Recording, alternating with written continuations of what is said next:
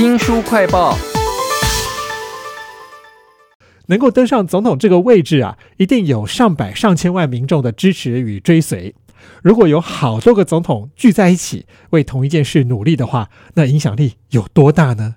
为您介绍美国的总统俱乐部这本书哦，来看看他们一加一远大于一的丰功伟业。请到了说书人吕维正，维正你好，主持人好，各位听众朋友大家好。美国历届的总统有好多个，而且有的早死，但有的可能活很久。我想这个总统俱乐部里面的人呢，应该一直在变化吧？对啊，哎，这个其实美国历史上啊，大部分情况可能都是一个现在在任的总统，然后跟一个前总统这样子。但是呢，因为近年来啊，这个大这个医学比较进步，大家活比较久，那有的时候运气好，所以说呢，像这个书里就提到说，其实这个克林顿当总统的时代啊。包含他自己啊，再加上五个前总统啊，这个总统俱乐部有六个人，可以说是有史以来啊这个人数最多的一个时期。不但是人数最多，而且啊非常有用。为什么呢？因为其实克林顿他自己的这个团队啊，在外交这方面啊经验非常的不够。为了处理这些外交的事情啊，他常常找这个尼克森总统跟卡特总统来帮忙，出去当这个外交大使。然后呢，我们也知道说，克林顿任内最大一个事情就是他这个性丑文案嘛，要被这个国会弹劾啊。那个时候啊，福特总统因为当了二十几年众议员啊，所以说也给了他不少建议。算起来啊。克林顿时代是这个总统俱乐部啊最有用的时候。总统俱乐部人多好办事啊，尤其是这些人一个个都是我们难以企及的那种手握权柄、能够掌握到最高机密的这些人哈。那相对于像是川普啦、金正恩这种我们现在非常熟悉的又很另类的领导人，他们都喜欢自己来，所以很多事情如果一出事就状况蛮严重的哈。那以前好像比较没有这么大胆，像美国在几十年前碰到了好几次的战争啊，那我觉得这一些总统不见得要自己出手。吧，他可以派出有经验的前总统来帮忙，就算搞砸了也比较好切割处理吧。那有哪一些有名的例子呢？这个在克林顿的时代啊，的确有这么一个案例啊，就是当时的北韩领导人金正日啊，突然之间啊处理他自己的核电厂，那外界解读说啊，他是可能要搞核武了。那因为我们刚刚讲说，克林顿的外交团队很没经验，就想说，哎，怎么办呢？那我是不是找卡特前总统出来到北韩去谈判，这样子，顺便了解一下什么状况？那卡特当然是这个非常欣然同意了。但是呢，因为卡特有有一个自走炮这样的一个称呼啊，就是说，你美国总统交代任务给我，我不见得照单全收，我可能会有自己的做法。结果他到北韩去呢，跟这个金正恩啊，虽然说谈的蛮愉快的，而且呢解决了问题，但是实际上当时美国政府很尴尬，为什么？因为这个谈出来的结果跟他们想要的有那么一点点不一样，这个一点点不一样，很可能会造成一些很大的不好的后果。只能说当时啊，眼下的危机是解决了，卡特算是完成任务，但是总会有些后遗症。嗯，不过呢。这个克林顿就觉得说，其实卡特还是有用啦，毕竟我自己派人去可能就完全失败了，他好歹有成功啦。前总统卡特不是塑胶做的，而且还是个自走炮。这本总统俱乐部里面真的好多好有趣的美国总统的八卦，而且我觉得克林顿蛮可怜的，他的团队都还要靠别人来帮忙哈。这本美国总统俱乐部里头啊，有没有讲到说克林顿有没有找到一个他真正可以信赖的人呢？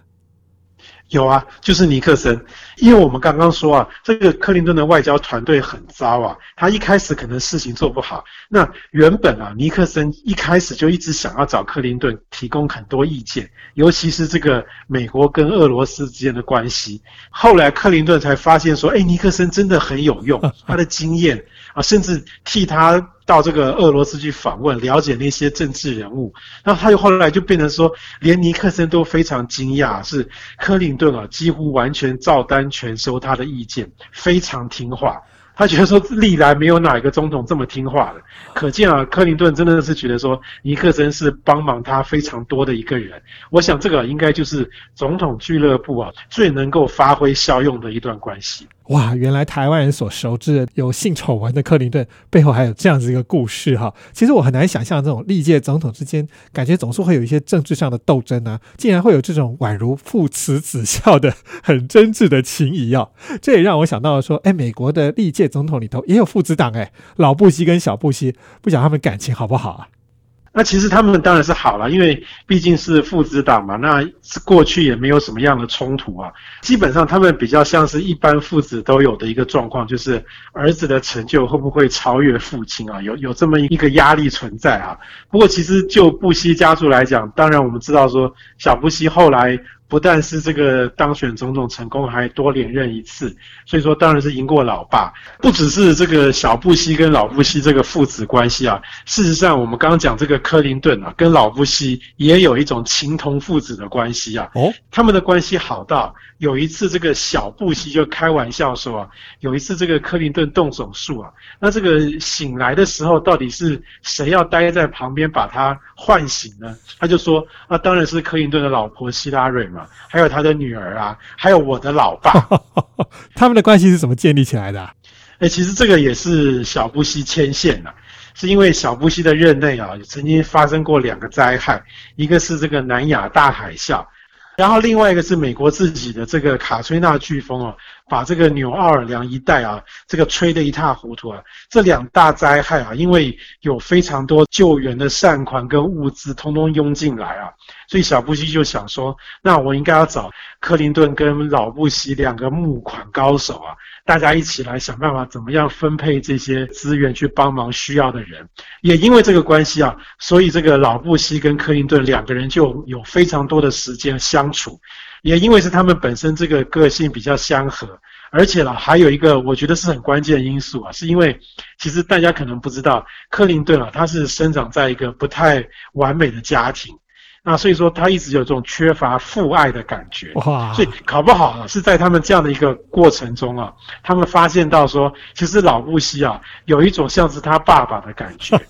这种明明没有血亲哦，却情同父子的关系哦，出现在美国的总统俱乐部里头。而且我们一路讲来都还没有讲到他们的党派哦。如果再把党派加进去，你就会发现说，哇，里面恩怨情仇更复杂了。我想总统俱乐部当中一定有包含现任的总统川普，但是这个川普应该不会像。克林顿什么外交团队很弱，这样懂得跟人家合作吧？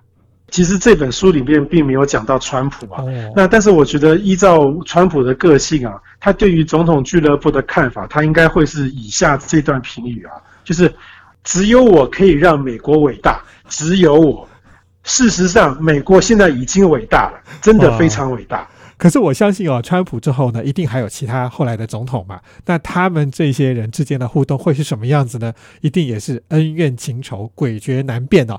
搞不好川普以后会跟我们现在想象的川普也非常不一样哦。这本书叫做《总统俱乐部》，讲的是美国的历任、现任、前任不同的总统之间的故事啊，非常有趣的历史书籍。也非常谢谢说书人吕维正为我们爬书读完了这厚厚的两本书，为我们介绍了这么多有趣的故事。谢谢吕维正。谢谢大家，听众朋友，如果想要重复的收听我们的节目，或者说您只听到了一半，想要补足的话呢，我们在脸书、YouTube、Spotify、Podcast 都有新书快报，欢迎您下载 APP 订阅频道。我是周翔，下次再会。